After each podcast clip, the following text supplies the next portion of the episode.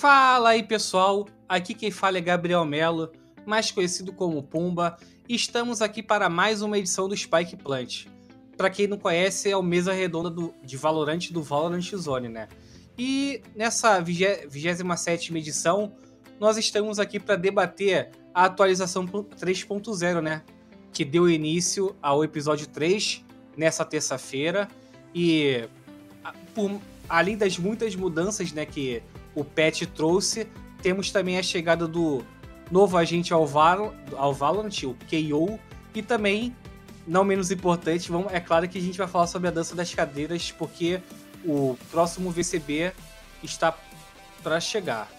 E nesse programa de hoje estou aqui com dois estreantes né, no nosso programa e também dois veteranos. Começar aí pelo, pelos nossos estreantes. Um deles é o Fate, treinador da Vikings. Boa noite, Fate. Como é que você está? Boa noite, tudo bom? Uh, primeiramente, eu gostaria de agradecer por essa oportunidade. É, é uma honra estar aí em volta de grandes mentes aí. E vamos debater, pô. Dá pra falar. O segundo estreante dessa noite é o Shao, o novo treinador da Game Landers Blue, ou Game Landers, né, que é a line masculina. Boa noite, Shao. Como é que você está? E se eu estiver falando seu nick errado, cara, é hora de me corrigir. Não, não, tá, tá falando certo. Cara, eu tô muito bem, muito feliz, né? Devido a esse último torneio que a gente participou, acho que a gente performou bem. É, apresentou algumas boas mudanças, outras coisas ainda para melhorar, mas é, eu tô bem feliz para pouco tempo de time, a comunidade abraçou bem. Aquele negócio, né? Quando você está tendo algum resultado positivo, todo mundo te gosta de você, te recebe. Mas, no geral, é, é, tem, sido, tem sido bem prazeroso. Assim. Bom, bom. E agora, com nossos veteranos aí, o Gatti, ex-treinador da Vorax. E aí, Gatti, como é que você está, cara? Muito bem, pô. Tá aqui com essa galera também, todo mundo maravilhoso que a gente sempre se espelha. Toda essa galera também muito vencedora no Valorant. Então, muito legal aqui estar de novo com vocês pra gente poder comentar tudo que tá acontecendo é, no Pet Notes, VCT, Dança das Cadeiras. É, é, isso, muito obrigado de novo por estar aqui com todos vocês. E por último, mas, mas não menos importante, meu querido Bazuquinha, é, agora aí, junto com a equipe dele, os barulhentos aí. Boa noite, Bazuquinha, como é que você está, cara? Boa noite, boa noite, tô bem e tô bem ansioso. Acho que Uh, o programa de hoje traz bastante novidade. Esse patch vai mudar bastante coisa no, no meta, na forma como, como se joga o Valorant, né? E acho que vai ser uma aula aí pra galera, uma mesa de discussão bem, bem saudável pra todo mundo. E agradecer de novo o convite aí do Valorant Zone e vamos pra cima. Então, pessoal, como eu disse lá no início do programa, né? Nosso objetivo nesse Spike Plant é debater o, a atualização 3.0. Vamos começar aí pelo que eu acho que todo mundo quer saber, né? A opinião sobre o, o novo agente, né? O KO. Então, começar aí pelo, pelo Fate, né? Fate, o que, que você achou aí do, do, do agente, né? Quais são as suas primeiras impressões aí do personagem? Vamos lá, eu acho que de, de primeira instância eu acho um boneco muito bom.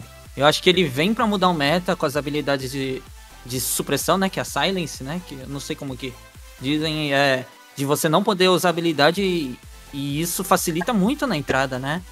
É, a faca é muito boa, a ultimate principalmente, que eu acho que é o, o, a parte do kit dele que é o mais forte. E assim, de primeira instância eu acho ele muito bom. Vamos ver. E você, Gat, o que, que você achou do novo personagem? É o, é o, vai chegar, ele chega que nem a Reina, sendo bonecão, ou nem tanto assim como o pessoal tá imaginando? Olhando assim, no Overwatch a gente também teve um personagem que tinha esse silence, é, e sempre é uma habilidade muito forte. Eu acho que no mob, no mob um pouco mais, porque é uma luta com muito mais poderzinho do que, do que bala. É...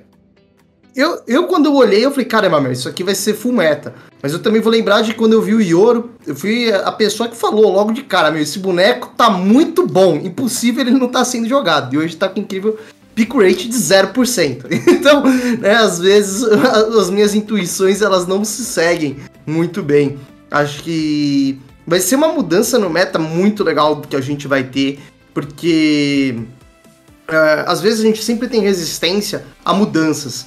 E quando esse boneco entra mudando toda a dinâmica, porque quer queira, quer não, quando você tem um personagem quebrado, você ainda vai ter outros quatro elementos dentro da equipe que você vai ter que saber balancear de acordo com aquilo e que provavelmente, porque você também tem outros bonecos muito fortes como Astro e Viper, que eventualmente vão conseguir é, dificultar ainda mais a estrutura desse meta. Então vai ser um, algo muito legal da gente poder tá vivenciando novamente. É um novo jogo, né? Talvez a gente tenha saído do beta, se a gente puder falar assim. E, Shao, é, na sua opinião, cara, pelo que você já teve contato, é, acredito eu que o pessoal da, da GL já teve a oportunidade de usar, né? Naquele patch dos jogadores que disputaram o VCB, mas também pelos vídeos, assim. O que, que você classifica como pontos fortes e fracos no, no KO?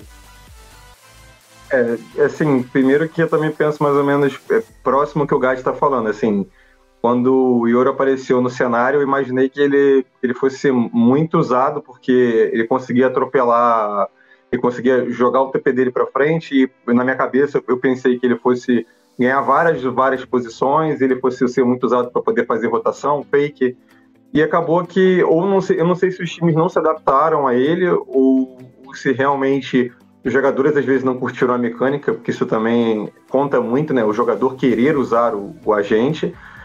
Mas esse personagem exclusivo, pelo que eu tenho visto, assim, eu terei bastante lives diferentes para poder entender sobre a mecânica do boneco, né? Então, assim, a adaga dele, além dela ser supressora, ela também pega informação e aparece embaixo na tela quem, quem é, é, está, tá, tá suprimido. Então, é, eu, me parece ser muito versátil, né? Primeiro porque ele, você pode usar a adaga como spot de informação. Então, durante um early round você consegue entender para onde quem está. E me parece que você pode usar ele muito bem numa composição para você fazer boas execuções, né? Porque tem flash, é, ele ultado, se você conseguir fazer, pegar boas orbes e você conseguir fazer ele plantar, ele consegue acelerar esse processo de, de ult dele, que é muito forte. Então, assim, me parece ser muito forte. Agora, como encaixar isso aqui é realmente é, é, é, eu acho que vai ser o grande desafio, né? Porque a gente vai ter pouco tempo para fazer bons testes com ele. Então, primeiro a gente vai ter que descobrir em que posição encaixar ele e o que fazer em, em função dele, porque muda muito a maneira de jogar, né? Então, é assim, a princípio me parece ser muito bom. E, é, Bazuquinha, a gente viu aí três treinadores, né, falando, dando a opinião sobre o, o, agente novo, mas eu quero saber de você como jogador, cara. Como é que você vê a chegada desse novo personagem? Ah, acho que o pessoal conseguiu resumir bem que representa o personagem, mas eu chamo um pouco a atenção também pro, pro detalhe que uh, o Yoro, quando chegou, todo mundo achava que ia ser meta, porque realmente no papel é muito forte. Mas só que na prática acabava mudando muito a velocidade de jogo, ou acabava ficando muito previsível algumas vezes, ou acabou sendo muito difícil encaixar na composição, porque o Yoro é bom, é bom. Só que vale a pena tirar uma Raze, vale a pena tirar uma Jet, um Fênix pra botar o Yoro, sabe? Só que ao mesmo tempo uh, que o Yoro com outros personagens tu tinha pouca inovação, agora a gente tem uma habilidade completamente diferente, né? Que é a supressão. Então, o fato, como o Chão comentou, de jogar a daga tu desabilitar o adversário e ele tem informação de quem tá naquela região, naquela, naquela área, é muito forte. Tu tem uma informação, aquele eco que antigamente tu podia perder porque via uma resultada, uh, que tu podia perder por, por causa da, da, faquinha da Jet que vinha voando, conseguir dar um 3, 4K e fazer diferente no round. Então tu acaba com essa ultimate já anulando uh, alguns possíveis rounds surpresas que tu, que tu sofreria, sabe? Eu acho que é, esse é o principal fato que, que traz o, o Kaiô uh, no meta. Eu, Pode, pode ser que minha, minha língua, assim como o Gat falou do, do Yoro quando o Yoro chegou, né? Mas eu acho que uh, o, o, o Caio chegando, sendo liberado para as competições oficiais, uh, todo o time vai encaixa, encontrar uma forma de encaixar na composição. E aí vai ter time encaixando no lugar do Sentinela, vai ter time encaixando no lugar do Iniciador, vai ter time encaixando no lugar do segundo duelista. E eu acho que isso que vai ser legal. Ver como cada time se adapta, como cada time consegue colocar a composição, mas que ele vai estar tá em pelo menos 3, 4 dos 6 mapas, eu acho que, que ele vai entrar forte sim. Ô, Azuquinha, continuando com você, né? Eu queria saber a sua opinião sobre é, implicações do que você acredita que esse novo agente vai causar no meta, né? Focando no Brasil, né? E se você quiser até ser tiver um bônus aí de falar do, do meta mundial, mas porque, é, como já foi bastante dito aqui, esse personagem traz uma mecânica nova, né? Que é da supressão é, com Silence, é uma coisa que a gente não, não, não vê em nenhum outro personagem. E eu já até vi, vi, é, vi vídeos de que, por exemplo, ele, ele anula a ult da Raze, né? Então vai mexer até com muitos jogadores brasileiros. Eu queria saber, na sua opinião, quais são as implicações desse novo personagem pro meta. Ah, eu acho que vai mudar muito, não só pelo, pelo agente em si, porque o próprio jogo muda bastante com, com a modificação das armas, preço, uh, questão de orbes. Uh, aconteceu uma, hoje, por exemplo, uma coisa, uma ranqueada que eu joguei que eu fiquei apaixonado. Uh, a Raze veio pulando com uma Spectre na mão, tentando atirar no patinete, correndo, e o tiro dela foi todo torto. Ela errou os tiros correndo. Então o jogo inteiro tá mudando um pouco. Não, o, o personagem tá entrando, o meta vai mudar, mas não é só pelo personagem também. É por muitas alterações que outros agentes estão tendo, que outras modificações estão tendo. Eu acho que o Gat queria falar mais uma coisa também é, antes ali, tu chegou a, a. não sei se eu, se eu entendi certo. Não, pode, pode, concluir, vai lá, vai lá. Uh, eu, eu acho que o Brasil, a gente sempre foi muito bom na mira.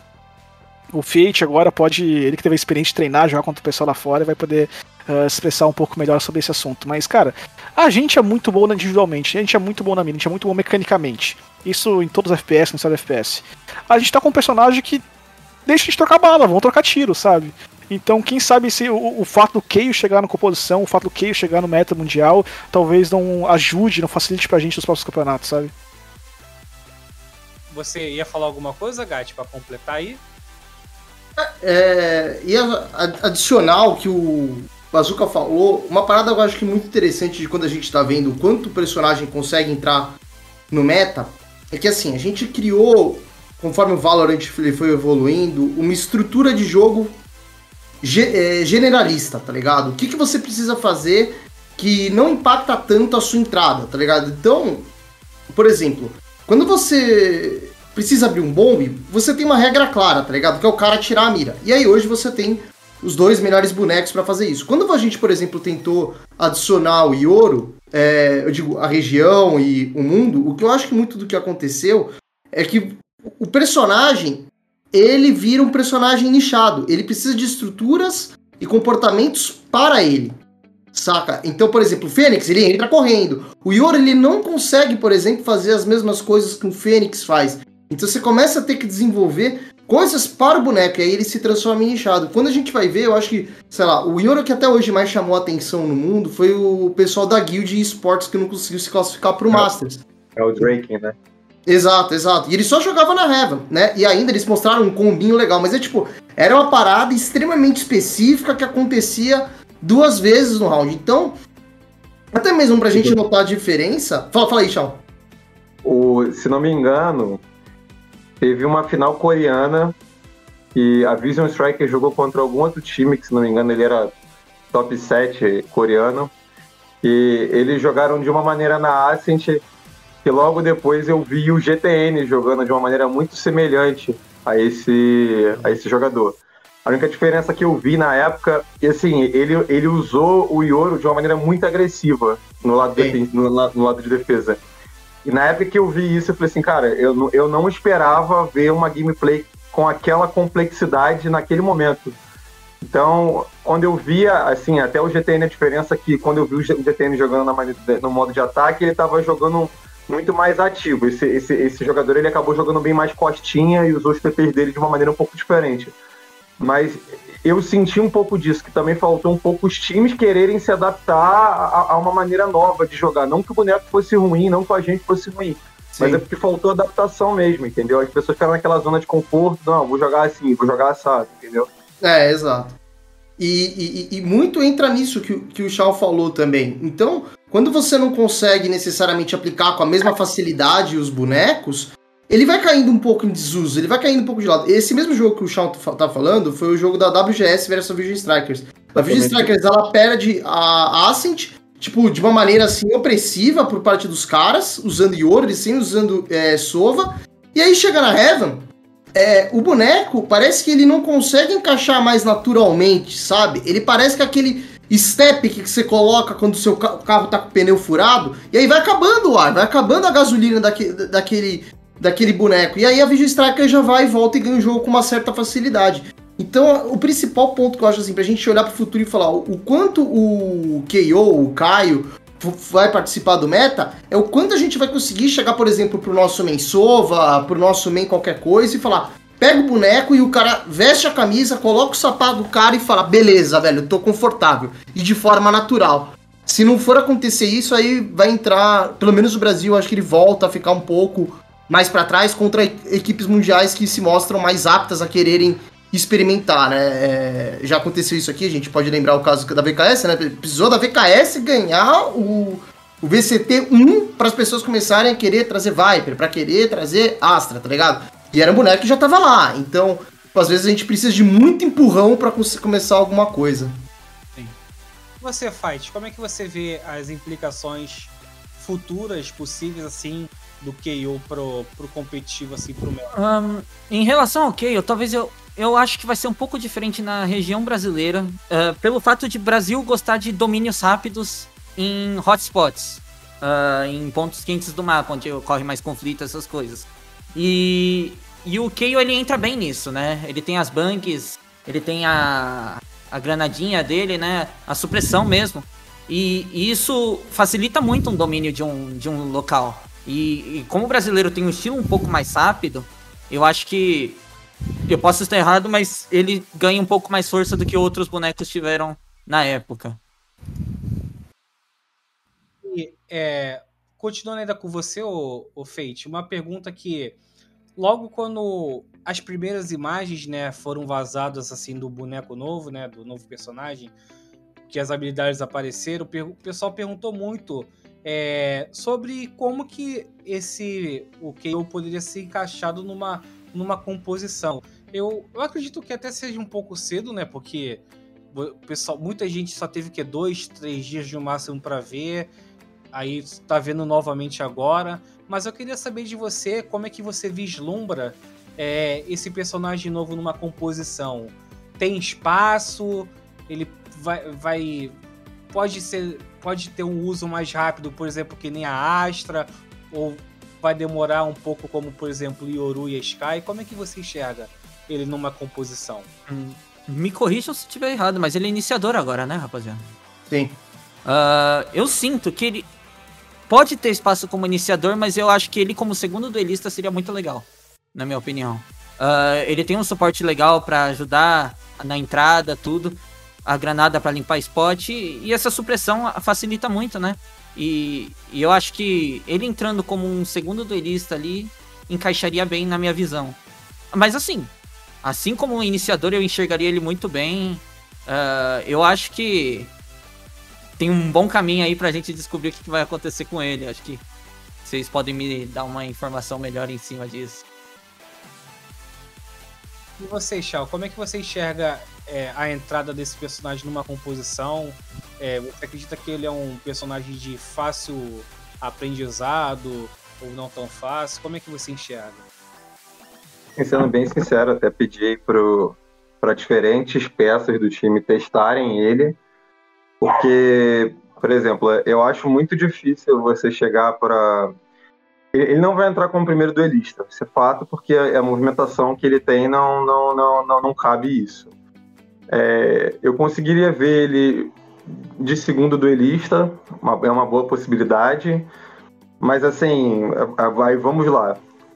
Imagina o seguinte, assim, o Tens, por exemplo, que joga de reina na Icebox e na, sei lá, na Bind. E ele usa muito a Reina para poder fazer picks e conseguir trocar de posições de ângulos mega difíceis. Ele não vai conseguir fazer a mesma coisa com esse boneco, entendeu?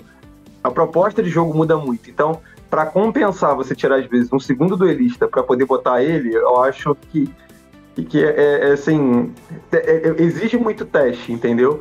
Eu já até pensei na possibilidade às vezes ele como sentinela pegar informação, fazer suporte pro time e tal me parece ser uma boa ideia, mas aí é, é, é, teste, assim. Me parece que ele vai gerar muito mais pro lado de ou um segundo duelista ou, ou, na, ou na função de sentinela. Me parece que ele facilita muito é, o time em questão de execução, entendeu? Então, às vezes, você trabalhar ele no início do round para poder pegar informação e depois ele para poder trabalhar uma boa execução.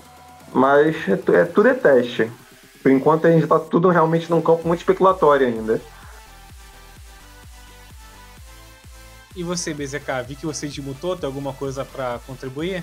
É, eu, ia, eu ia falar que talvez uh, com esse método atual também aconteça mais de uma mudança, né? Tipo, não só a entrada do KO, mas o, o fato da Sky, por exemplo, soltar o pássaro e conseguir explodir o pássaro sem fazer animação. Então ela pode explodir o pássaro enquanto tá rushando, com a arma na mão trocando tiro. Então, quem sabe a Sky entra como segundo duelista e o KO entra como iniciador junto com a Sky.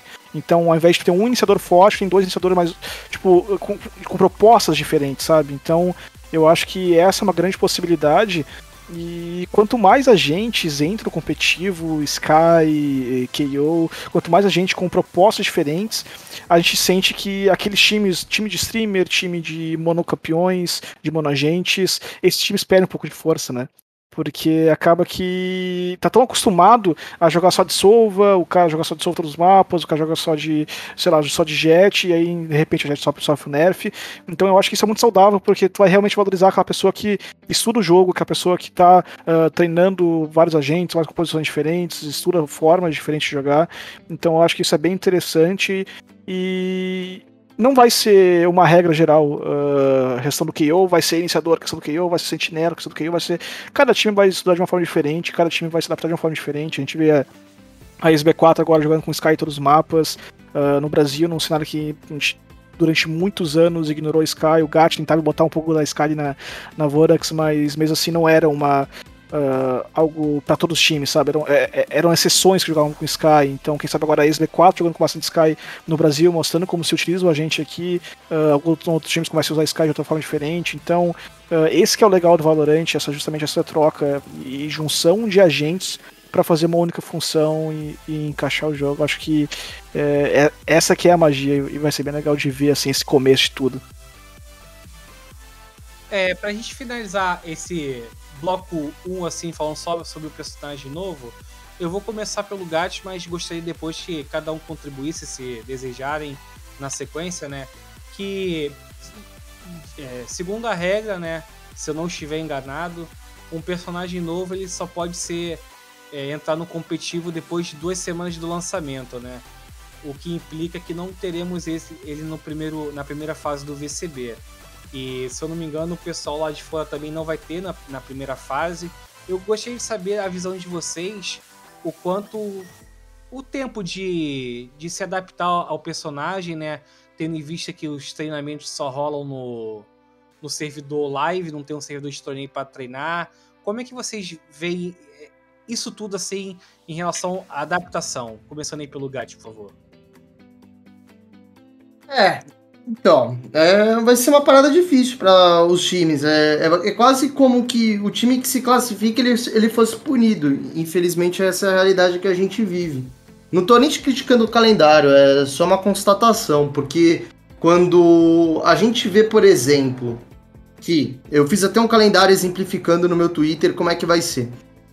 Você jogando agora essas três etapas, o time que se classifica legal, parabéns, você se classificou, você vai para a terceira etapa já garantido pelo menos, né? Já te dá direito também a segunda etapa, você não tem que jogar mais nenhum qualify, mas qualquer outro que tenha se perdido, ele entra já num conflito onde ele não tem mais tempo para nada. E é diferente de, por exemplo, o pessoal falar: "Ah, mas no CS a galera não tinha tanto tempo também para fazer VOD review e vinha pronta para poder passar por cima, para continuar jogando. Sim, mas no CS você não tinha, por exemplo, um, um patch notes que muda economia, arma, é, agente novo, uh, tudo. Cooldown de, de boneco. Então, o time que perde, ele precisa rever os erros. O time que não se classifica, ele tem mais tempo. E aí você entra numa bola de neve para poder conseguir tentar se arrumar pelo meio do caminho. O que, que provavelmente vai acontecer? Fica mais difícil de você conseguir encaixar o KO.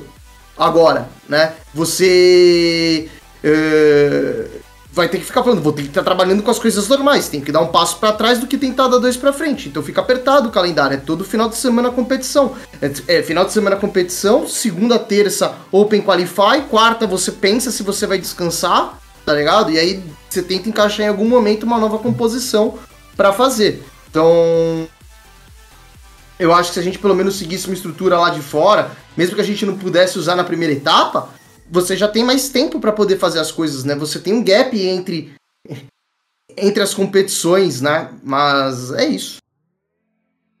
E como é que vocês, pessoal, enxergam essa parte da, da adaptação é, com assim que, se eu não me engano, né, é, você a, a, seletiva vai começar agora, dia 28, né? Dia 28, dia 29. E por mais que não tenha um personagem, deve ter já as mudanças, né, do, do novo patch. Como é que você vê essas. Vocês enxergam essas adaptações assim num curto período de tempo? Acredita que quem pode se dar melhor, os times são os que eu costumo chamar de meta abuser ou não? Uh, sinceramente, é, é uma parada. Ah, pode falar, pode, desculpa. Os, os, times que acabam tendo realmente um maior investimento financeiro, uma maior staff, vai ter uma possibilidade de avaliar mais coisas e possibilidade encaixar mais coisas, né? No final das contas, a, a, a galera vai tender a, a, a, ficar onde já está, né? Porque se está dando certo, ninguém vai ter. Eu acredito que não seja a realidade do cenário de tentar se adaptar a uma coisa muito nova numa questão de uma semana. É, é, assim, isso seja uma tendência, né? Mas assim, eu falo pela gente, provavelmente outros times também, bons times ali que estão na brigando nas cabeças vão testar coisas novas já para esse já para esse princípio, mas os outros times que não têm uma staff tão grande que possa avaliar e sentar e discutir coisas, acho que acredito que vão ficar na zona de conforto mesmo, porque é, é, é o que possibilita para eles, entendeu? É. Eu acredito que o VCT seja uma corrida contra o tempo, né? Uh, em questão mesmo do, da região brasileira, a gente tem muita coisa para fazer, muito é um calendário apertado, né? E, e encaixar isso com meta novo. Uh, é, que nem o Gatti disse, uma bola de neve, né? Fica uma coisa meio pesada pra, pra gente, mas é, enquanto é isso, não tem muito o que fazer, né? No momento. Tem que aceitar e a gente correr atrás mesmo do que dá. Eu acho que é um pouco diferente da situação de quando colocaram a Astra, né? Porque uh, quando colocaram a Astra foi literalmente um agente novo. Agora é uma situação um pouco Só, né? diferente. Né? Só é, a gente novo. Foi ele ponto. É, exatamente. É. E agora é tipo, ó, a gente mudou as armas, a gente mudou quase todos os agentes, e a gente botou um agente novo aqui, ó. Mas se não vai usar ele, tá? Você vai jogar só com o resto. E aí depois da primeira etapa, do primeiro qualificatório aberto, você vai jogar, ó, agora você pode usar ele também, tá? Então o time tem que reaprender a jogar duas vezes no período de quê? De um mês. De um mês e meio. Então acaba quebrando, quebra muito. Eu acho que uh, a Riot deveria sim mudar essa, essa regra, talvez deixar um pouco mais maleável, entender a situação de, de cada momento, porque a gente tá num momento em que o, o jogo realmente mudou tanto como mudou agora, porque é um valor diferente, muda muita coisa. Pô, já lancei um agente novo junto, encontrou as datas, cara, vamos soltar a gente junto, libera pra rapaziada treinar, libera pra rapaziada aprender, jogar o Valorant novo que lançou, porque não faz sentido, o time vai jogar o qualificador aberto de uma forma, para depois chegar nas fases finais poder, poder usar o agente, que talvez uh, é um agente que vai mudar completamente o estilo de jogo, e o time que se classificou não consegue se adaptar com a gente novo, e por isso acaba se tornando um time muito mais fraco. E, e, isso acaba virando uma bola de neve. O, o time da Version 1, por exemplo, dos Estados Unidos, classificou. Um dos grandes méritos deles, serem classificados para o Mundial na Finlândia, é porque eles tinham uma Astra muito boa. A Astra é um boneco que conseguia criar, criar muito espaço para eles, conseguia ter muito domínio de mapa, e eles tinham uma, uma das melhores astras do mundo no time deles. Uma pessoa que masterizou muito bem, criou muito bem o meta. E esse foi diferencial da Version 1 se classificar para o Mundial. Enquanto outros times estavam, tipo, lutando contra, não, não vou por Astra, Jorge Homem, Jorge Brino, sabe? Lutando contra e a Veggie One foi lá atropelou todo mundo. Então, já que a gente tá num momento que a gente tem um agente novo pronto, já tá criado, já tá lá para usar, mano, libera o campeonato, vamos tocar ficha e vamos deixar os times aprenderem a jogar de uma vez só, sabe? Porque aprender de uma forma, voltar, aprender de novo, entende? Eu acho que não faz sentido. Com todo respeito, não faz sentido. É, partindo para esse nosso segundo bloco, pessoal, que ainda é sobre o patch 3.0, né? Mas falando das, das, das demais mudanças, nós tivemos, como já foi bastante citado aqui, a parte da economia, né, com mudança nos preços das armas. Ainda também mudança no preço da, da, das habilidades dos personagens, né? E, eu, e também a, o fim da patinetada, pelo que o pessoal tá falando aí, parece que a Riot acertou dessa vez a questão da, daquela mecânica do, do atirar andando. Então, é, começando aí pelo Gat, eu gostaria de saber, Gat, o que, que você achou desse patch? Você acha que. Você acredita que a Riot acertou. acertou? E um destaque que você traria sobre essa atualização 3.0? Não que eu seja o pro player para poder né, falar exatamente sobre o patinete. Mas eu, como eu era um abusador do patinete nos jogos sem classificação, eu joguei hoje uma na hora do almoço e, meu, você tentar patinetar o cara, mesmo que seja com Spectre, sei lá, você sente que mais balas ficam difíceis de você acertar. Não encaixa assim tão fácil. Antes você patinetava o maluco, parecia que tava tocando Queen Don't Stop Me Now, tá ligado? Você ia rasgando assim a tela do cara e matava todo mundo, ele atrás dele. Hoje em dia tá um pouco mais difícil. Então eu acho que para as pessoas que são um pouco mais saudosistas, de que vieram do CS, de outros jogos que tem essa mira um pouco mais uh, difícil de você controlar e que parabeniza a pessoa com bom controle, boa mira, é, vão se sentir muito. É, como é que posso falar? Muito felizes por esse novo patch. Acho que você tem. Eu não, sou, eu não gostei tanto da questão de, por exemplo, os iniciadores perderem a terceira bang. Eu acho que era uma característica legal para para classe, então, até o Feif ele pode falar, a gente passou um pouco por disso também, de quando você tenta colocar um jogador de Sky, não é a mesma coisa que você colocar o cara jogando de Fênix, né? Ele sente que o boneco não era feito para aquilo, é você tentando andar com. Seu carro só anda gasolina e tu coloca álcool, ele vai meio que dando aquelas tripicadas. E aí a Riot ela tá meio que. Ela mesma falou: ah, quero que o Breach consiga fazer mais coisas, Sky também. Eu achava que era uma classificação legal, que você tinha uma distinção clara entre as classes. Então, acho que o ponto positivo, obviamente, seria o patinete, e um ponto negativo seria a perda da diferenciação dos iniciadores para os duelistas. E BZK, você como o único jogador que está aqui presente, o patinete acabou mesmo e quais são essas suas considerações aí sobre o novo patch? Ah, eu. Eu acho que é muito cedo pra eu afirmar com certeza se o jeito que tá, tá, tá perfeito, tá bom, ou se tem que diminuir mais ainda. Mas a primeira impressão que eu tive, joguei uma, uma ranqueada hoje de tarde, e eu vivi na pele a situação do patinete não funcionando. Então, Uh, ao meu ver, isso é muito bom porque tu realmente valoriza aquela pessoa que treina mira. Então, aquela pessoa que usa jogos diferentes ou treina 10 deathmatches por dia, 20 deathmatches por dia, essa pessoa é beneficiada pelo jogo, sabe? Enquanto um tempo atrás, com o patinete, pessoa que não treinava nada, entrava, ligava o computador, você correndo pra tirar e matava o jogador correndo assim, sem, sabe? Umas coisas meio, meio sem nexo. Então eu gosto muito disso. Eu acho que quem treina merece ter o reconhecimento, merece ter a vantagem sobre os jogadores, sobre aqueles que não treinam, que não praticam. Eu achei muito legal do Kayle também a, a flashbang que tem, porque é uma flashbang muito mais do CS também. Porque é uma granada, você joga granada, e se ela cai atrás do jogador ou do lado, vai cegar muito pouco, é, são milissegundos que cega. Então, meio que obriga o jogador a treinar realmente, entrar no, no mapa, pegar a famosa perfeitinha. Acho que a galera do CS vai se lembrar da, da banca perfeitinha. Então, obriga o jogador a realmente treinar o boneco. Então, eu acho que nisso a Riot acertou muito. Eu gostei muito das mudanças que fizeram. Uh, tentaram diminuir também o impacto dos ultimates, talvez botando uma orbe a mais na, na Raze, uma orbe a mais na ult do Sova. Diminuir um pouco o impacto, talvez seja um round a menos que vai voltar no Ralph, na, na, no, lado, no lado de ataque. Então, o que antes, às vezes, era, um, por exemplo, uma ult pra MWZera. É um round que a Game vai ganhar, porque a MWZera vai entrar ultado, vai matar alguém do bomba e vai virar um 5x4. Então já tirou talvez um round da MWZera ultando, sabe? Então, essas orbes adicionais também favorecem muito mais o jogo, um pouco mais claro, um pouco mais calmo. E a Asta tomou um pouquinho de nerf também, né? Então, aquele jogo que era muito lento, que, tipo, às vezes ficava até entediado de assistir, né? Porque tu ia ver, o time ia, fazia padrão C, padrão A, padrão meio, voltava, entrava no canto. Ficava um jogo muito lento, né? A própria uh, Sentinels falou isso na entrevista deles no, no final do campeonato, que a Asta deixou o jogo muito lento, e talvez o Nef, né, ela também mude um pouco o ritmo de jogo, o Brit também, por mais que tenha perdido a Bang, o stun dele tá muito forte, tá, carrega muito rápido a barra dele, uh, tá uma área maior, stuna durante mais tempo, então o Brit eu acho que seria até justo tirar a segunda Bang dele, justamente por causa do stun tá muito mais forte, mas ao mesmo tempo a terceira Bang de Sky talvez faça um pouco de falta, talvez uh, os jogadores sintam bastante ela, talvez usar de uma forma diferente. Uh, não sei, só o tempo vai dizer, mas o patch notes é legal, eu gostei muito, eu acho que a Riot acertou em cheio. É, Shao, é, após a chegada desse patch, né, do 3.0, muitas pessoas se perguntaram é, para onde que o Valorant vai, né? Pro futuro assim. Como é que você enxerga, cara, o Valorant depois desse da chegada do episódio 3, com as mudanças que, que esse episódio, esse novo episódio trouxe?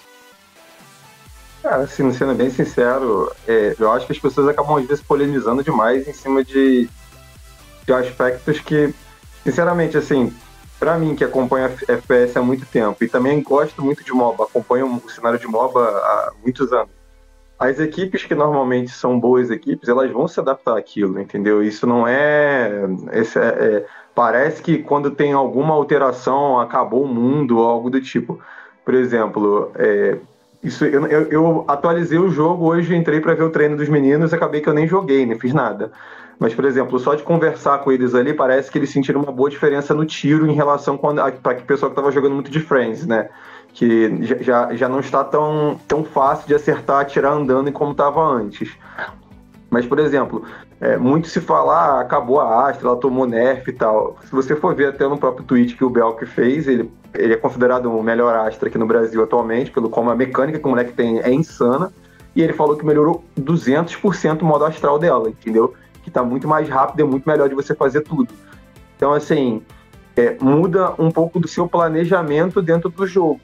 Mas a, a, compreensão de mapa que você tem, as coisas que são importantes realmente dentro do jogo, o time não vai deixar de ter e não vai perder porque e teve uma atualização diferente. O time vai se adaptar, entendeu?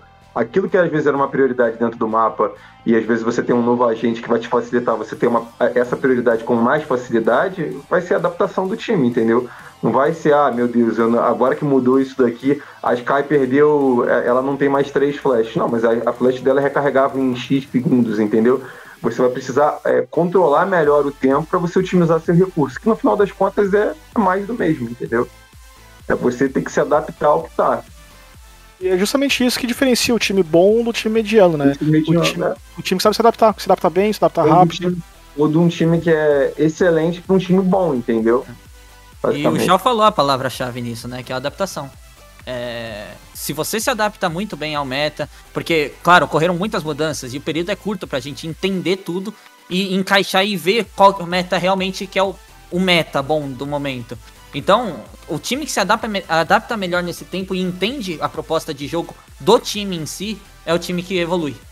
E esses são poucos times, né? Os Tier 1 provavelmente hoje em dia acho que teria essa adaptação boa e eu creio que a gente vai entrar na dança das cadeiras e tem time, times novos surgindo que talvez entrem nisso, né? É, Feite, aproveitando que você acabou de contribuir, é, nós, nós vimos né, nesse novo patch, além da mudança do custo né, das, das, das habilidades, também mudança na carga da, das, daquelas habilidades são consideradas características né, dos agentes, aquela que, aquelas que vocês não precisam comprar. É, olhando para as mudanças só dos agentes assim, você acredita que a Riot pesou em algum? Que o pessoal fala um pouco da Sage que aumentou o valor, o pessoal falou da é, do ponto a, a, mais né, nas Ultimate em relação a Raze. Você acredita que é, algum agente saiu prejudicado com, a, com as mudanças que chegaram hoje ao jogo? Eu acho que Uh, sinceramente, acho que Killjoy no tempo de recarga sentiu bastante. Uh, mas assim, você jogando como Anchor e mantendo isso, acho que não é tanto um problema. Mas o custo da Raze, eu sinto que impactou um pouco mais em cima de todos. Uh, o Breach foi como uma melhora para mim. e a Astra, eu acho que o domínio inicial dela mudou bastante, né? Que era o forte do boneco. mas bem usado, que nem o Shao falou, eu acho que a, em mid-round, essas coisas, ainda continua muito boa. Só o domínio inicial que é realmente um nerf, né? É, o pessoal também tava falando do delay, né? Tem algumas, algum, algumas habilidades que estão acontecendo mais rápido, né? O, o tempo de animação. Ô, Gat, você acredita que isso pode ajudar também algum, algum personagem, por exemplo, a Sky? Ou isso pode até ajudar em relação a o tempo de animação tá mais rápido, então é, pode ser mais viável utilizar ela. Ou qualquer outra gente, assim, que, que tenha diminuído o delay da, das habilidades. Eu acho que, assim, a gente. Eu já fiz uma planilha de custos na minha live e aí a gente já nota algumas questões que aconteceram com os agentes. Então a gente antes tinha um dos agentes uh, que não eram tão caros assim, que era a Jet, eu não lembro quanto era o pacote inicial dela, mas ela foi agora pro boneco mais caro para você fazer um full buy, né? As utilitárias dela inteiras, se eu não me engano, estão custando 900 créditos. Então, começou a ficar muito caro, né? Cada smoke da, da, da Jet custando 200 já é um belo peso na sua economia dentro de jogo. Uh, eu acho que a grande vencedora de tudo isso é a Sky, que se eu não me engano ela ficou com o pacote mais barato dentro entre todos. Então, o Sova também foi para um pacote muito caro e afins. Acho que também isso vai viabilizar várias outras composições de surgirem, dos times poderem eventualmente uh, experimentar coisas novas é, para poder estar tá jogando. Uh, mas eu acho que a grande perdedora desse meta é, e dessa atualização, que na minha opinião ela já estava morta lá fora antes. Agora a Riot ela só terminou de confirmar para o Brasil que ainda não tinha entendido isso, que é a Raze. Então, é, o cara vai querer jogar de Raze agora, cara, cê, melhor você ter um belo motivo, porque oito orbes de ultimate para ela, com a ultimate dela, a gente viu quantas vezes no, no, no Masters a Raze puxando e tomando, né? Ela puxa a ultimate e toma na testa, puxa a ultimate e toma na testa. Agora você tem também um dos kits mais caros, Ultimate muito difícil de você conseguir usar. O Kayle, pô, cancela a ult dela e farma a próxima. Então, tá uma situação bem difícil para ela. Acho que são os grandes vencedores. A Sky é um grande vencedor, o Cypher é um grande vencedor, com certeza, com a trap não sendo quebrada. É, muita coisa vai mudar agora, né? Muita coisa para os times experimentarem em pouco tempo. Ah, eu queria dar uma adenda na parte da Jet. É, eu acho que a Jet era um boneco que precisava tomar um nesse nerf. Eu acho que do jeito, pelo custo dela, é, era muito fácil ela não ser punida pelos erros, né? Então você tem que saber valorizar muito bem uh, suas skills, porque ainda mais por ela ser o operator com o custo de boneco mais caro, dói, né? Se você erra. E, e, e somando com o, o fio do Cypher, isso, isso torna a, a Jet um boneco que tem que ser bem utilizada, senão você é punido por isso. E, e coisa que não acontecia antes, né? E, e, e, somando com isso, com a Raze, o carrinho da Raze é um fator muito. Muito agregador, né? Na parte de valores, porque era o único item que, dela, que tinha informação no, no kit dela, que ajudava bastante em domínios, essas coisas. E para pegar info, dobrou, né, o valor. Então, eu concordo com o Gatti na parte de a gente vai ter que se esforçar muito para encaixar essa Raze no Brasil, porque para mim ela também já estava bem enfraquecida. É, eu, eu vou puxar aqui também, o Pumba. Eu, eu, eu, vou citar também, concordo com o que todo mundo falou aqui, mas também tem um ponto.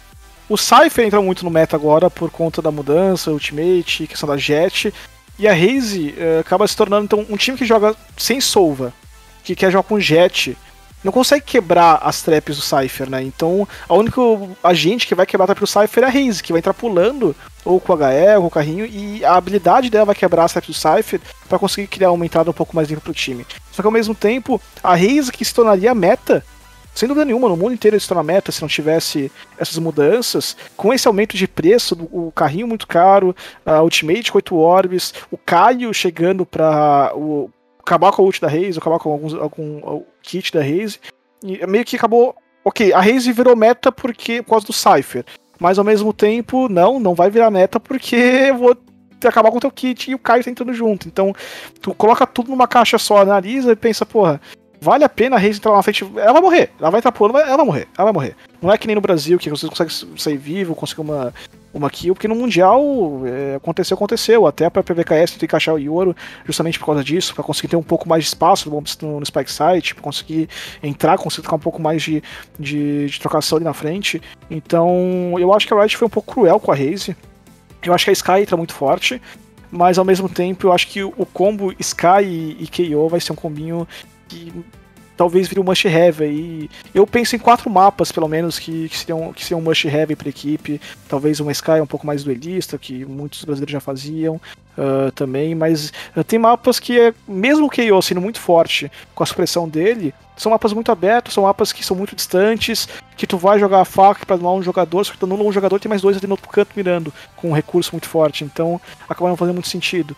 Mas Uh, a Sky, a grande beneficiada, como o Gat mesmo falou, todo mundo comentou sobre a Sky e a Raze, mas o Brit também é, vem muito forte, tá? Eu tive o prazer de testar o Brit alguns, alguns jogos hoje e o stun dele tá realmente muito.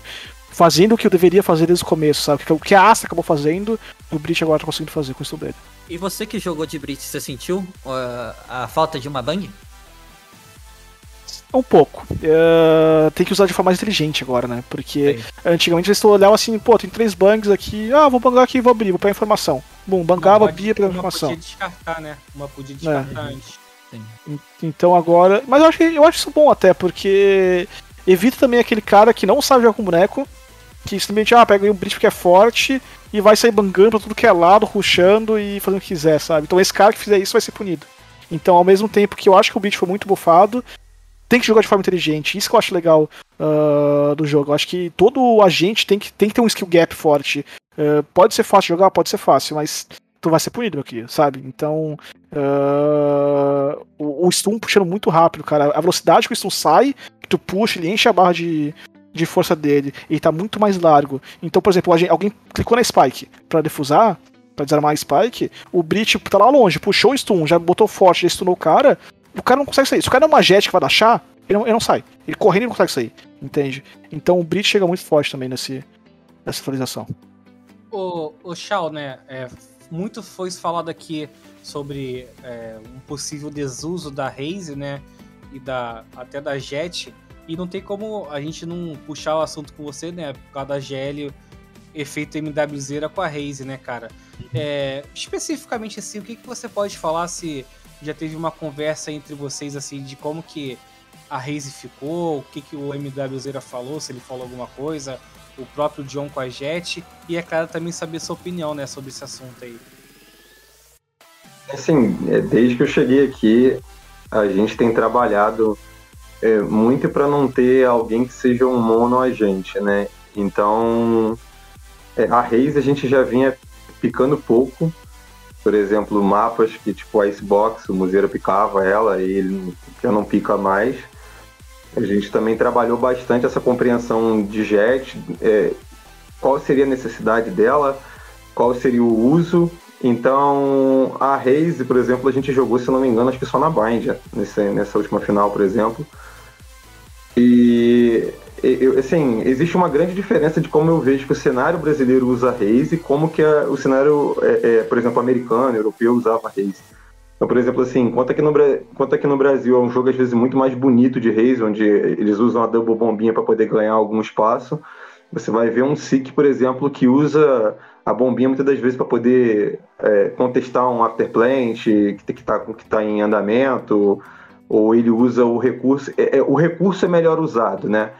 Então, é, até por isso, é, a gente começou a ponderar muito o uso dela. Então, assim, eu acho que não vai ter um impacto tão grande. Óbvio, é, um, é o main agente do, do, da MWZera. Para mim, ele é o melhor jogador do Brasil, indiscutivelmente. Assim, o game sense que ele tem é absurdo. E com esse personagem ele fazia chover. Mas era muito nítido, por exemplo, se a gente fosse jogar é, hoje contra, sei lá, a Fúria de novo, ou que fosse a VKS se ele tá de raise e bate ult na mão, os times já, já meio que sabem como se comportar contra ele, entendeu? Então a gente teve que até aprender é, como criar esse segundo espaço para ele, porque de primeira não era tão fácil dele achar mais o primeiro kill, entendeu? Ultando. Então é, é, é, tudo uma questão realmente de, de, de reavaliar quando e, e, em que momento vai ser necessário. Talvez a gente né, encaixe raise, talvez, mas assim, realmente oito 8 orbs você ter um ult é, é, muito caro. É muito, muito caro. É muito caro mesmo. Enquanto você tem uma Sky aí, por exemplo, óbvio que não, não entra na mesma posição, mas, pô, 6 orbs, um ult, outro é 8 é, é muito pesado, entendeu? E, e é... até mesmo a, a, a Reis tá com oito orbes, aí chega o Caio, joga uma faquinha e anula o ultimate. é. Então, Não, e, e- exatamente, assim, a Reis ela já não tem mais esse mesmo efeito surpresa que tinha de, de ult antigamente, de porra, ir lá e bater double pantufa e atropelar. E, assim, os times hoje em dia vê uma Reis com ult e já fala, cara, espera aí que algum idiota vai passar pulando tentando ultar, entendeu? Não é mais tão simples fazer isso. E uma última pergunta pra gente antes do bloco da dança das cadeiras, né? É uma pergunta que vai pra todo mundo aqui, porque é algo sobre o que a Riot falou, né? E queria saber a opinião de vocês. É, a gente viu a, a Riot falando depois dessas, desses anúncios todos de mudanças, né? Que a intenção da, da desenvolvedora é deixar o jogo mais, sendo resolvido mais na bala, né? Do que nas habilidades o que até eu tava achando que tava acontecendo é, nos, nos últimos torneios, né? É, eu até falamos no último Spike Plant sobre uma jogada que aconteceu no, no Challenges lá da Coreia, uma entrada. Eu, eu não lembro os times, eu acho que foi um- o jogo da Vision Strike. O Gat estava aqui. Foi, foi a que- FAQ. é, foi aquela jogada da split da Reis e Astra, né? É, então, foi uma entrada na split que parecia que era um Overwatch, né? Era, era Overwatch. Era Overwatch. era mais habilidade do que bala, assim. E a gente viu a Riot falando publicamente que quer que o Valorant, é, a partir de agora, seja, seja resolvido mais na bala. É, eu gostaria de saber a opinião de vocês quanto a isso, né? Começar pelo, pelo Fight, que teve uma experiência internacional recente, né?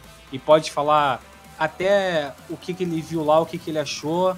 Você, Fight, você acredita que é essa opinião da, da Riot de querer que o, o Valorant pro futuro seja resolvido na, na bala é válido, essa vontade deles? Não necessariamente. Eu acho que talvez em termos de pool, em jogos ranqueados, isso aconteça mais. Mas eu acho que em termos de nível de competitivo, ah, principalmente internacional, onde que o recurso é utilizado com muita sabedoria, o jogo ainda vai continuar nessa parte tática, entende?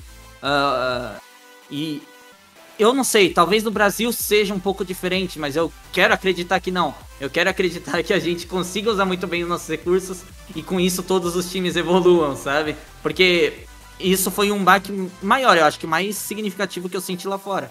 Que foi o, o jeito que os recursos eram utilizados aqui com lá fora. Que um breve resumo de fora é isso, sabe?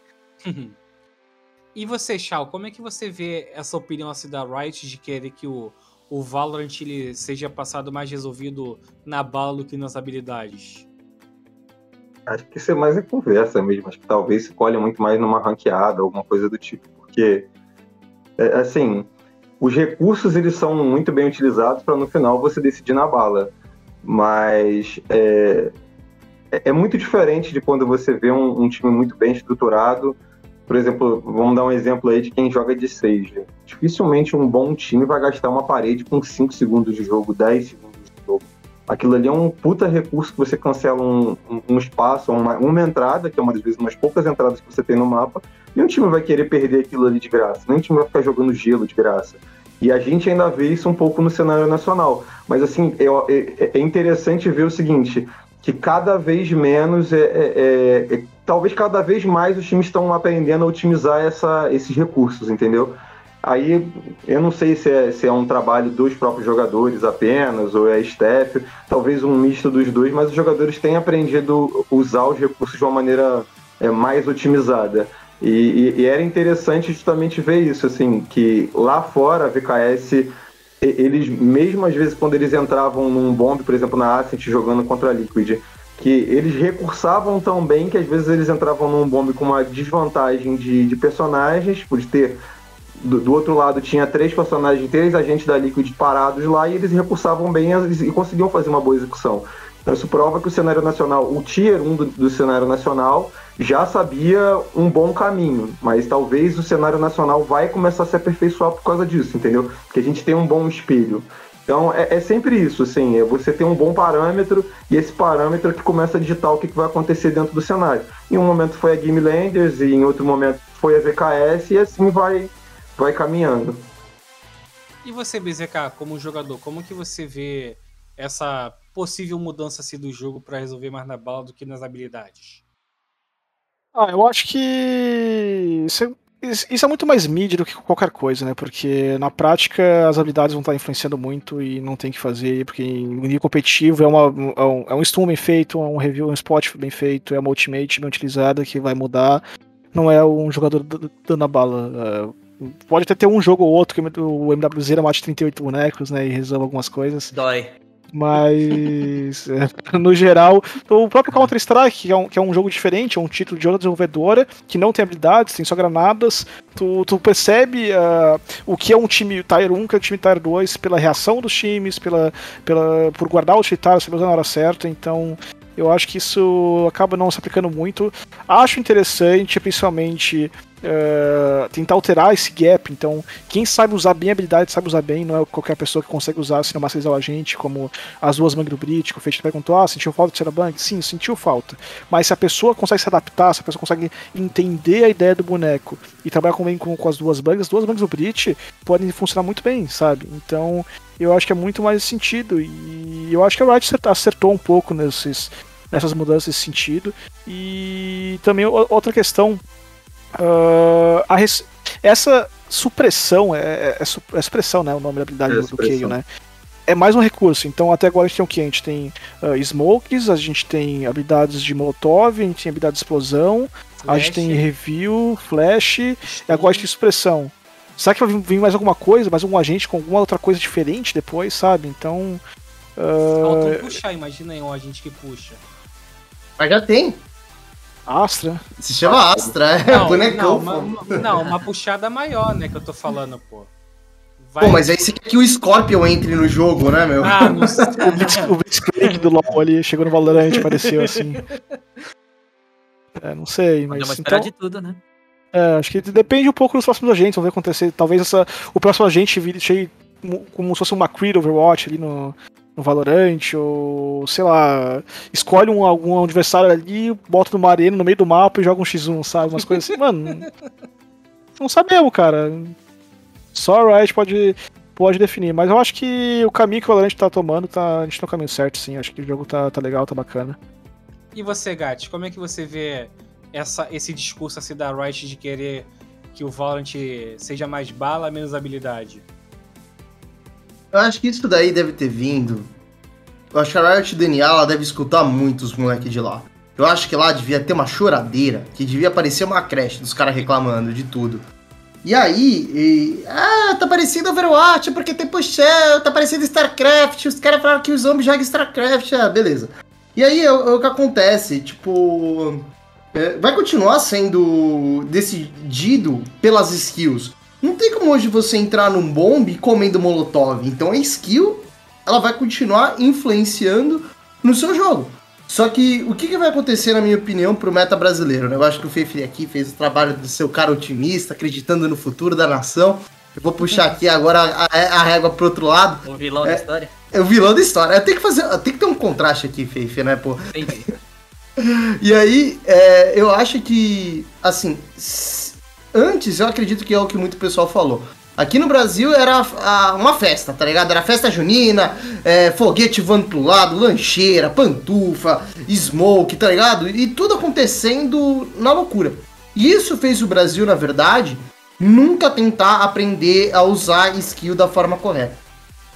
Por quê? O personagem provavelmente que exige o maior controle de recursão antigamente no jogo, antes da Astra, na minha opinião, era o Breach. Apesar de você ter três bangs, era você tinha um kit para você saber controlar. E o Brasil, em nenhum momento da sua fase de evolução, passou em tentar controlar o jogo com skills. A gente ignorou a Sage, a gente ignorou o Breach, a gente ignorou a Sky.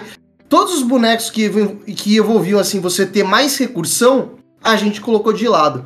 Então, a, a régua, se existia uma régua de você saber usar skill, ao poucos times batiam nela. Então foi o que a gente falou aqui. Pô, VKS batia, Sharks batia, às vezes a GL batia, Fúria e tal. E, e, assim, né, batia né, nota 5 na faculdade. Aí quando a gente foi lá para fora, a gente conheceu uma realidade muito louca. E agora, o que a gente tá encontrando é assim, é o, é o colégio, sua faculdade batendo nas suas costas e falando, galera, a média passou de 5 para 7, tá ligado? E aí você fala, caramba, mas como assim? O que, que eu faço agora? Então a gente vai ter que correr muito mais atrás É, e cada vez mais, porque as habilidades ficaram mais caras, elas estão mais escassas, os times que conseguirem tirar mais valor dela, ainda mais potencial vão encontrar. É o que o BZK falou. Antes você tinha um Brit que era muito fácil de usar, agora você está parabenizando o Brit que tem maior controle. Você tinha três bangs de Sky, agora você tem duas. Você queria gastar Smoke como maluco, como homem, você não vai poder. Entendeu? Então, tudo isso agora tá vindo para você falar pro, os times falar, amigo, você vai gastar aqui a, a, a, skill, pensa bem, porque o teu eco agora vai ser muito mais dolorido, não vai ser mais a festa que você tava achando. E pra gente finalizar, alguém tem mais alguma coisa a falar sobre o patch ou posso podemos ir pra dança das cadeiras? Acho tá que isso. Vou tomar então o silêncio aí como sim, então. pra gente finalizar né, o programa, né? Entramos agora no último bloco. É, não menos importante, né? Dança das cadeiras. Só pra relembrar um pouco que, pra galera que não tá muito por dentro das mudanças, né? Inclusive aqui nós, por exemplo, temos o Shao, que é uma das novidades da GL na comissão técnica, que mudou o Joe e trouxe o Belk. A Fúria botou o Mazin no lugar do Ted. Ah, infelizmente o Gat está sem equipe que a, a Vora que se desfez, né? Como por exemplo o Krain para indo para Avan, Avan, o Delevine indo para para Rise, para Rise, né? Dragonite. O Dragonite foi pra Não, o Dragonite, desculpa. O, o Delevine hum. vai pra, vai, vai pra Endgame, vazou até hoje a foto dele. Então muitas equipes, né, mudaram o plantel para essa última etapa do, do VCT, né, do VCB. É, começando aí pelo BZK, que também mudou de equipe, BZK, na sua opinião, cara, como é que fica o cenário após, após essas mudanças? Você acredita que o nível aumenta? Ah, eu acho que no papel aumentou sim, porque a gente tem mais equipes mais fortes. Então, quanto mais equipes mais fortes, com mais jogadores uh, bons distribuídos, acaba tendo mais times pra treinar, cada time acaba se puxando, um time puxa o outro mais pra cima, sabe? Eu acho que. Não que necessariamente o jogador X é melhor que o jogador Y na equipe, sabe? Não necessariamente isso. Mas às vezes o fato de tu simplesmente mudar, muda o ar da equipe, muda o astral, uh, muda às vezes uma função aqui, uma função ali. Eu acho que o nível brasileiro inteiro uh, melhorou muito. Eu vejo muitas equipes muito fortes no Brasil. Eu acho que uh, a VKS acabou não mudando na line-up, mas vem com uma experiência internacional, né? Então traz com muita novidade pra gente. A Sharks também não mudou a line-up, mas também vem com experiência nacional, então também traz muitas mudanças.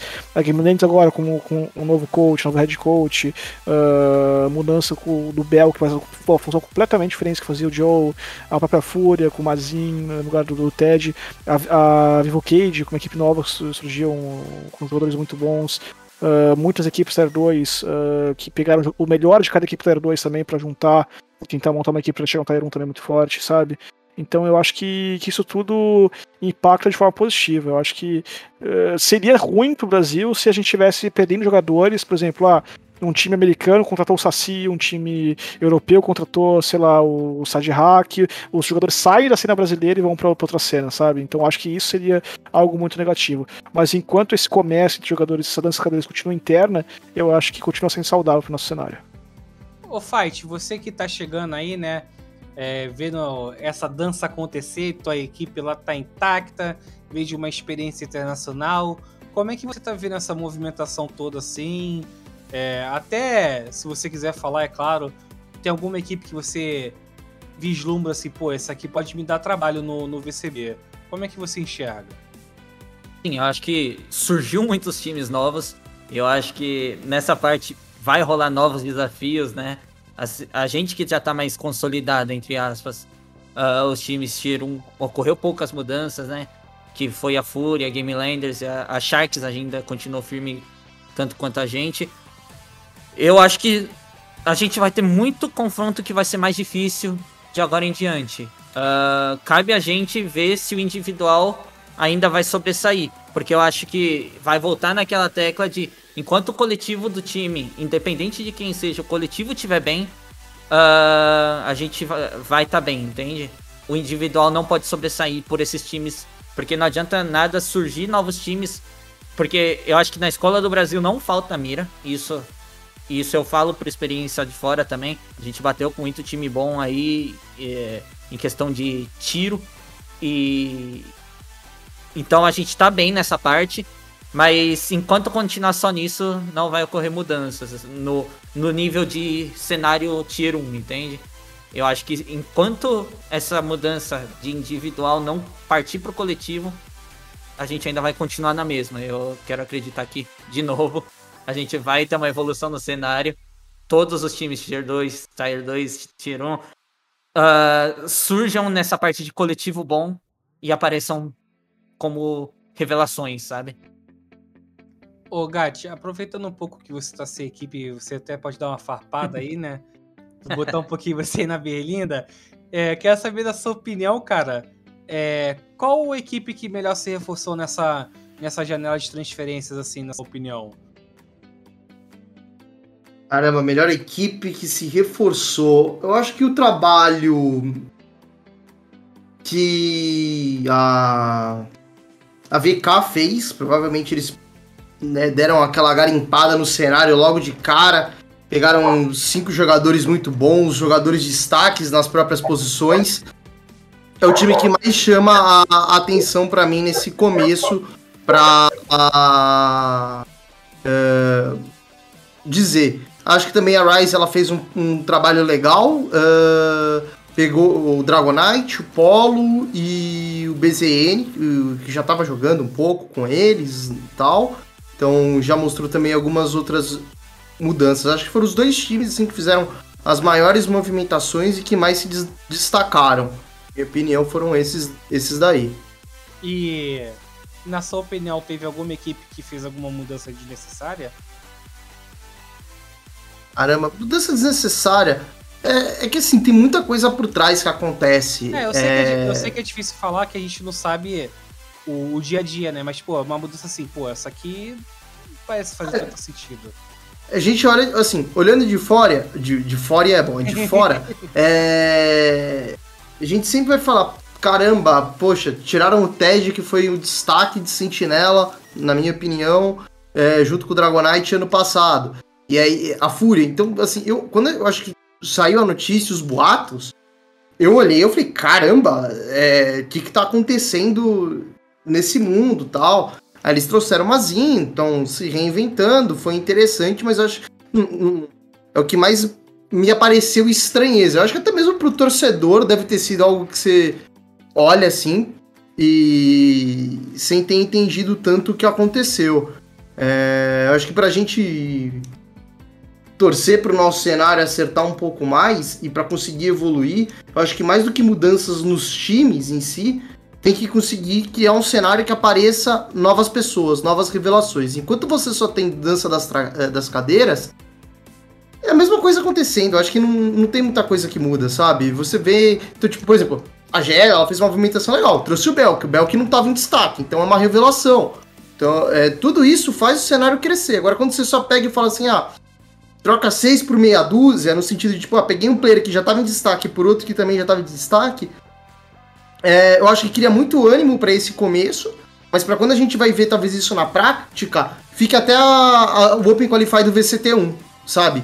Porque já bate 8, aí os outros já falam, hum, já começou a dar alguma outra coisa, é VCT2, VCT3. E aí depois já deve ter outra mudança nas cadeiras. Então acho que é, é mais isso que a gente tem que acertar, conseguir trazer mais revelações constantemente. Ou fazer grandes contratações, né? Óbvio, se por exemplo um dia contratar o Museira, tirar ele da GL, vai falar, pô, que contratação, mas como eu acho que isso hoje não vai acontecer no cenário, fica um pouco, acho que tudo caminhando é, de lado em vez de crescer. Ô, Shao, você que é um personagem que o pessoal tá conhecendo agora, por mais que você já tenha feito um trabalho na indie game, né? E até estreou bem com a GL, como é que você está enxergando o cenário é, após todas essas, essas mudanças aí?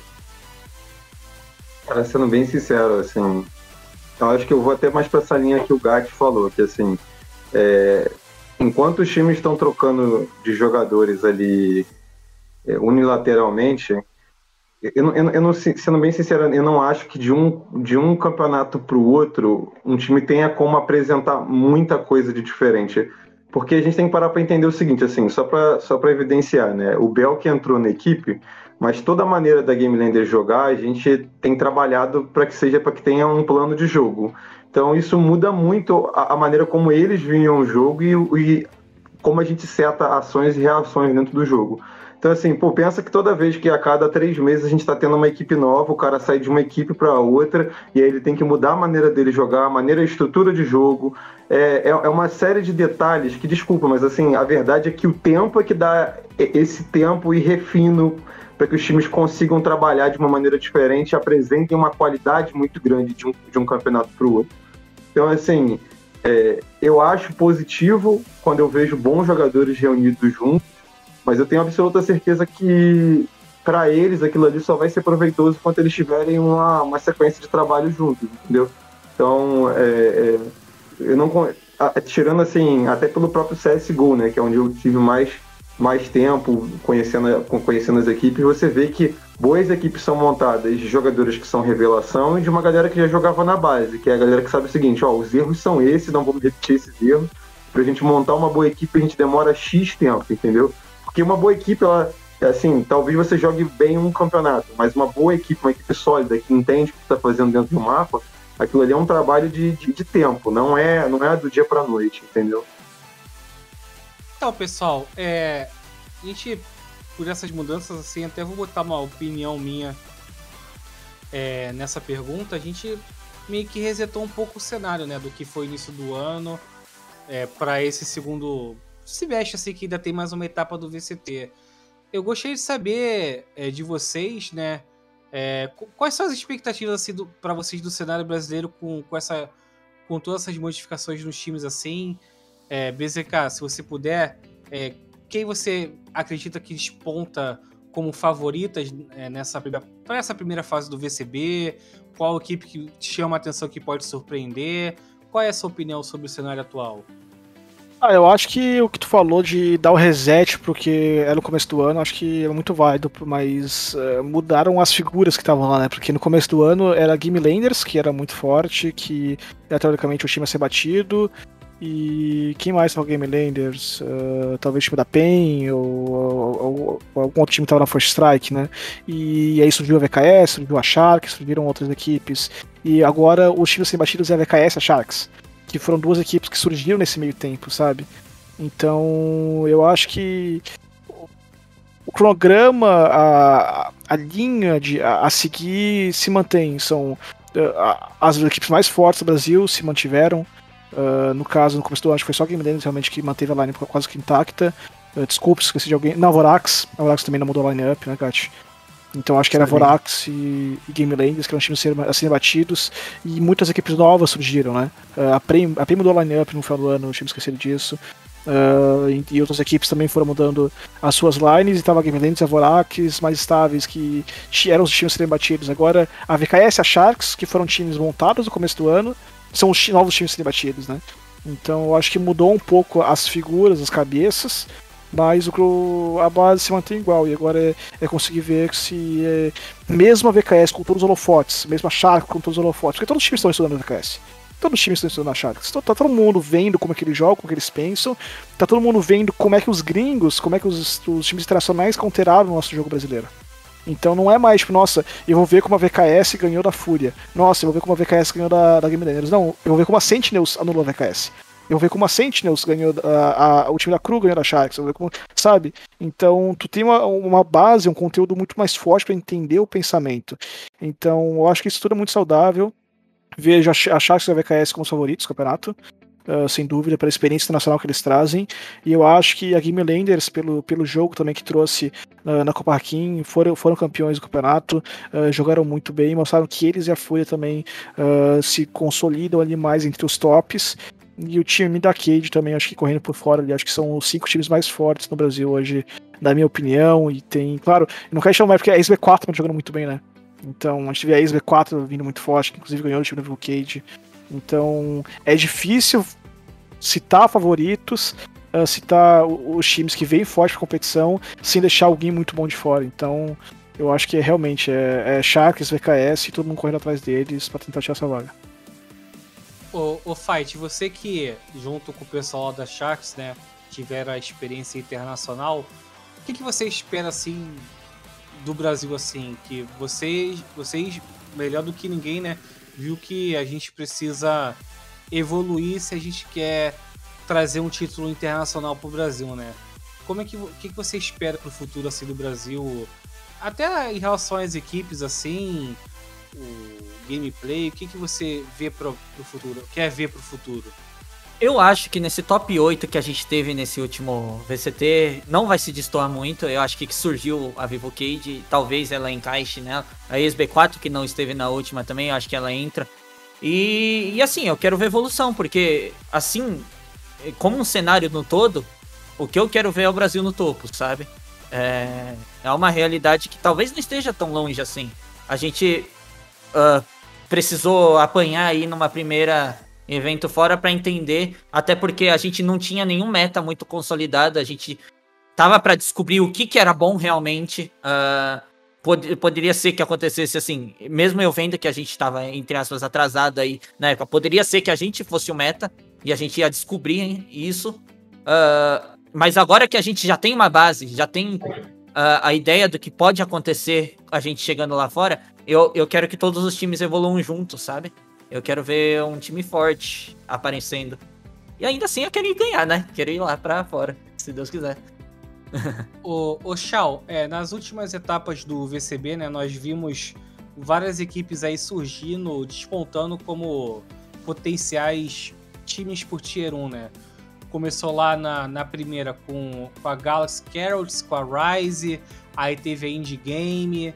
É, não, é, você falando um pouco do que você vê nos treinamentos assim, nos campeonatos que já aconteceram, quais outro, tem alguma outra equipe que não foi falada aqui que você acredita que possa é, dar para as equipes que hoje reinam o cenário brasileiro? Olha, sendo bem sincero, assim, das equipes que treinam com a gente, eu acho que a única não citada eu tenho gostado bastante da, da, evolução de jogo que eles têm tido, acho que é o time da in-game. Eu vejo um, um jogo de, de qualidade, pelo menos quando a gente treina com eles. É uma, é, é eu, eu, sinto que eles estão preocupados bastante em montar uma estrutura de jogo. Mas. É, deixa eu pensar se tem mais alguém. O time da Vivo Cage, eu acho que eles, se eles tiverem tempo juntos e maturidade para para aceitar esse processo, né? Porque é um processo, né? Excelência ele é um processo. Então, se eles tiverem é, aceitarem esse tempo, eu acho que eles têm tudo para poder caminhar muito bem, porque eles têm algo que o cenário é meio que o cenário do Tier 1 mundial acaba que se diferencia muito em cima de um bom operator. Então, esse cara que é o bom operator, ele consegue achar bons espaços dentro do mapa, consegue criar boas oportunidades óbvio, né? O time tem que ser muito sólido, tem que ter uma leitura impecável de, de, de, de mapa para conseguir criar essa oportunidade. Mas é, é, é, muito nítido que é uma carência do cenário. Ter bons jogadores que performem muito bem de operator, que consigam achar os espaços para o time no, no, no, momento X. No momento X. E você, Gat, tem alguma equipe assim que você vê com potencial aí que de entrar no Tier 1? Porque é, não menosprezando, né? Acho que eu citei, nenhuma delas conseguiu, por exemplo, chegar num. no, no, no Finals, né? Se estiver, também se a memória, memória estiver falhando, mas no, no, último VCB Finals a gente teve como principal destaque a in-game também, né? Tem alguma equipe que você é, vê com potencial para repetir tal feito? Eu acho que para entrar hoje no Tier 1 é um pouco mais difícil. Eu acho que. Sim, se a gente quiser chamar o Tier 1, obviamente, dos quatro mais famosos, é, eu acho que de todos esses eu veria um pouco mais à frente. É, eu veria a SB4, que eu acho que ela vem numa crescente muito legal. E a Ingame, que nem o Shaw falou muito bem. Eles vêm desde o do VCT e do próprio Masters, o o Faith pode até falar, eles tiveram uma partida na Bind muito difícil contra eles, olhando de fora. Uh... Então acho que são os dois times assim que eu vejo eles classificando. Acho que a gente vai ter agora um VCT muito legal da gente poder estar tá observando que a gente vai falar, poxa, que pena que são oito vagas apenas. Se eu fosse fazer hoje um top 10, e aí já pode é, Como é que eu posso falar? Vai. Não tô falando em ordem, tá? Então a gente vai falar, obviamente, os quatro primeiros: é, GL, Fúria, VKS e Sharks, entre eles. Uh, e aí vindo quem? Na minha opinião, em Game, B4, uh, a própria Slick, Vivo Cage. Falei mais quatro já, né? E aí quem eram os outros dois? A Rise e. Caramba, precisava ter feito isso num papel para poder falar. Mas pensa nesses daí e aí depois o time que eu não tiver citado me xingar no Twitter. É... Mas eu acho que esses times eles vêm um pouco mais. Ah, ah, talvez eu não tenha falado Vivo Cage, acho que eu não falei Vivo Cage. E aí esses times eles vêm um pouco logo para fazer parte, né? Então tem seis times brigando por mais quatro vagas para poder estar tá nesse VCT uh, ah, infiltrado ali no para sempre estar tá disputando. O grande problema do cenário, eu acho que hoje o pessoal até um pouco falou bem disso já, é não é a mira, é você ter cabeças pensantes por trás para não fazer o jogo parecer um bugzão, um mixão do GC Ultimate aqui, todo mundo brincando, dando bala, correndo, fazendo ultimate em cima de ultimate, tá ligado? Acho que isso falta um pouco ainda no Brasil. E só quando a gente tiver um pouco mais de distribuição de conhecimento, né? É, tornar claro que cada um tem que fazer dentro do mapa, a gente vai ter um futuro ainda melhor para poder competir lá fora. É, e vou ressaltar também que o jogo brasileiro é um jogo muito confuso e são poucas equipes que realmente se preocupavam com estrutura tática, com estrutura de jogo, com plano de jogo. E por puxar um pouco a sardinha pro meu lado também, na época da High Power, quando a gente classificou o VCT, pô, a gente ganhou da, da equipe da Forex, ganhou da equipe da B4, foi justamente com a base de trabalho. Foi o trabalho que eu fiz com ele de montar a base tática do time. A gente, eu entrei na equipe como capitão, acho que foi em um mês e meio de trabalho. A gente remontou todos os mapas, todas as composições, tudo. Uh, tive auxílio também do coach uh, da organização. A gente montou um plano tático, um plano, uma estratégia de jogo uh, para a equipe. E naquele momento, o que a High Power, que era uma equipe teoricamente Tier 2, Tier 3, conseguiu entrar deles tipo, no topo Tier 2 ali, conseguiu, pô, a Vorax, que é uma cogitados pra, pra Finlândia, pra, pra Islândia, a gente conseguiu tirar eles. A SB4, que é meus favoritos do Brasil também, a gente conseguiu tirar os caras. Então, mostra que sim, tem espaço ainda para essas pequenas equipes, se forem bem estruturadas, se forem bem trabalhadas, de conseguirmos com esse vaga. Então, quem sabe também não surge algumas outras equipes pequenas aí, uh, alguns nomes que a gente não tá nem passando na nossa cabeça nesse momento, em que a gente vai chegar no qualificatório e vai ver, pô, os caras estão mandando bem, os caras sabem o que estão fazendo, sabe? Sim. Então, a, a parte legal de ter esse, esse cenário aberto, de ter esse, essas oportunidades abertas para qualquer time chegar e competir, eu acho que, que vai ter bastante surpresa também. Uh, quem sabe não aparece um outro nome um pouco mais conhecido para a galera uh, começar a acompanhar o trabalho. É, eu sinto que se, se existe o que o, o BZK falou, que, que é o trabalho que ele fez, que a High Power apareceu, foi um trabalho mais pensante é, ele, é, ele é o claro exemplo de que dá, sabe? De que um time que bem estruturado. Às vezes o cara não tem nem tanta bala quanto tem os outros times do Brasil hoje. Mas se o cara tem um, uma, um plano de jogo legal, uma ideia, entender o mapa bem, eu acho que ainda tem muita chance do Brasil de aparecer novos times, sabe? E eu torço por isso. Então, eu achei isso, né, pessoal? É, Infelizmente, estamos chegando ao final de mais um programa, né? É, com bastante contribuição de nossos participantes. Falamos sobre o KO, o Patch 3.0 e, por último, agora a dança das cadeiras. E para a gente finalizar, eu gostaria de agradecer a Gamers Club pelos, mais, mais uma vez pelo espaço cedido.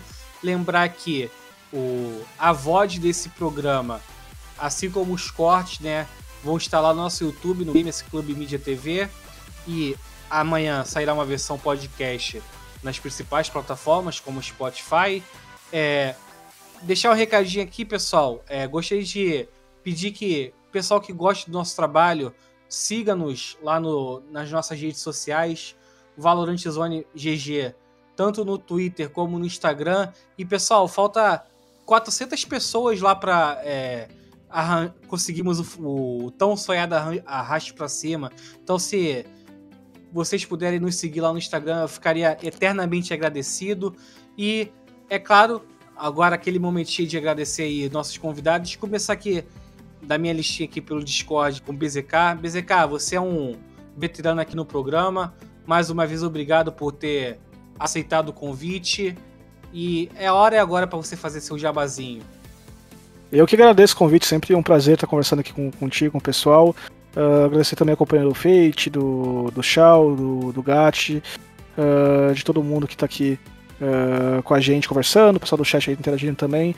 Então, é sempre gostoso trocar essa ideia. Acho que deve ter saído muita, muitas ideias novas para muitos times aqui no Brasil, desse bate-papo que a gente teve aqui. Eu acho que espero que esse bate-papo inspire muitas equipes, uh, talvez mudarem a forma de pensar, a forma de querer abordar os treinos, querer abordar o, o meta.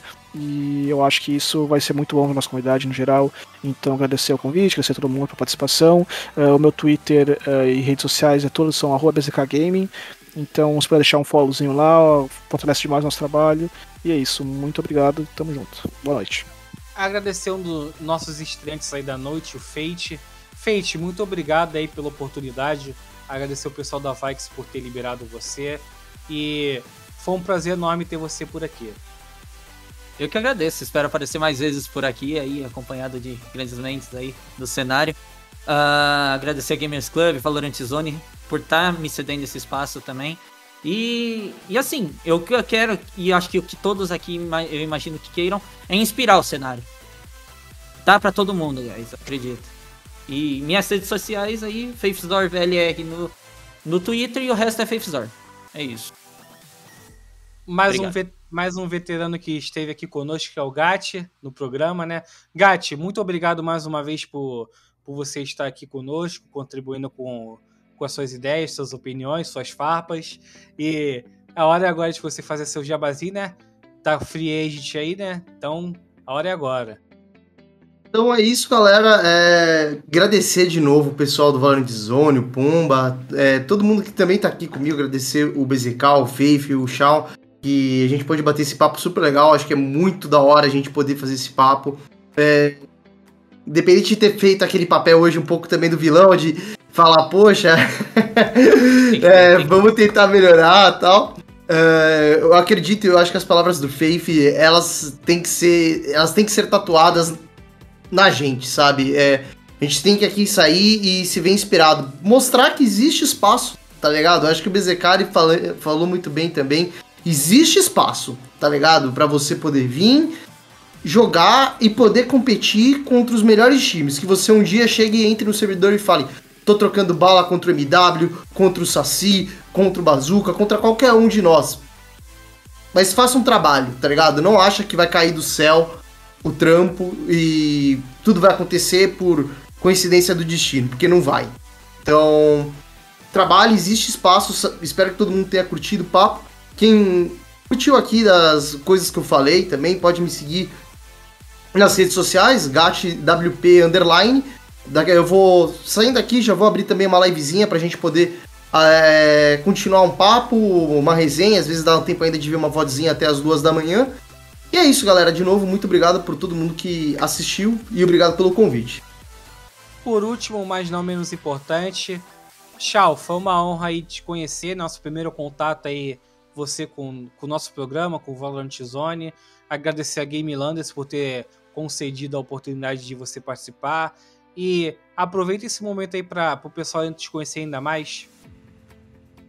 Eu que agradeço. É, acho que é realmente o caminho mesmo do cenário é tentar entender que o jogo realmente não é só correr e atirar.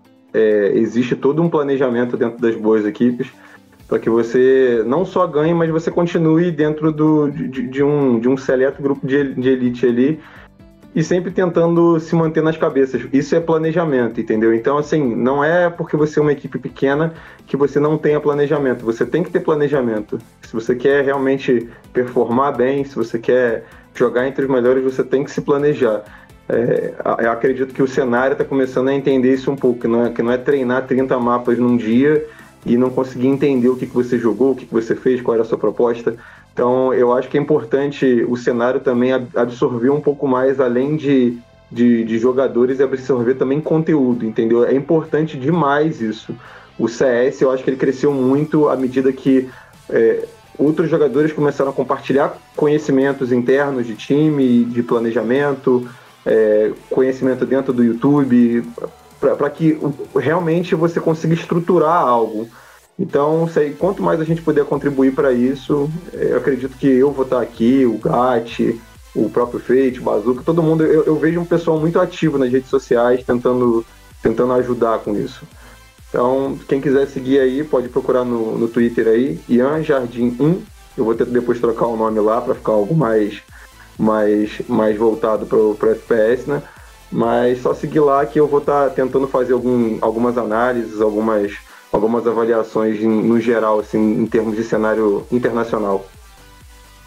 Então é isso, pessoal. Também gostaria de agradecer ao Carlos aí que fez nossos triops aí, ajudando a gente nos bastidores.